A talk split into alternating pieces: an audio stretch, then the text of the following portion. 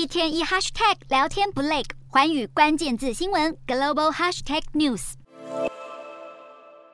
二十大后，习近平频频对外展现所谓有中国特色的大国外交。不过，我国外交部长吴钊燮日前警告，二十大后，习近平对中国共产党内对手的整肃，使得两岸沟通的门正在关上，为数不多的两岸非官方联系管道遭到切断。十二号，英国《卫报》刊登的吴钊燮专访中，他表示，二零二零年以来，中共军机侵入台湾防空识别区的次数增加了五倍，军事威胁空前严重，使得我国政府相信，北京当局正准备再找一个如同佩洛西访台的借口，以演练为。未来对台湾的攻击，清零政策点燃白纸革命，逼出解封讯号，更让吴钊燮也忧心。为了转移中国国内的注意力，中国政府可能会试图制造外部的危机，像是把矛头对准台湾，指责台湾是造成中国动荡的原因等等。更有五角大厦官员指出，两岸局势的关键时间点之一就在明年。关于中国何时会武力犯台，时间点从最近的二零二三年，解放军作战能力更成熟的二零二五年，到习近平第三任期最后一年的二零二七，都有人喊。但日前华府智库美国企业研究所探讨中国军力报告时，有五角大厦官员指出，一切并非一成不变。中国对台湾发动任何攻击的时机，很大程度上取决于美军的警惕性。强调美军还是致力于强化区域的核阻力，就是要确保北京当局检视台湾问题时会得出结论，今天不适合行动。美国国防部更把二零二七、二零三五和二零四九年视为是中共军力发展的里程碑，因为习近平下令解放军在这三个时间点前得取得一定的能力。不过，不见得是中国武力犯台的时间表。而美国国务卿布林肯多次警告，北京不愿再接受现况，希望大幅加快统一时间表。五角大厦官员也指出，美国在印太地区的存在会更具杀伤力，机动更强、更有弹性，来加强美国所谓的震慑力。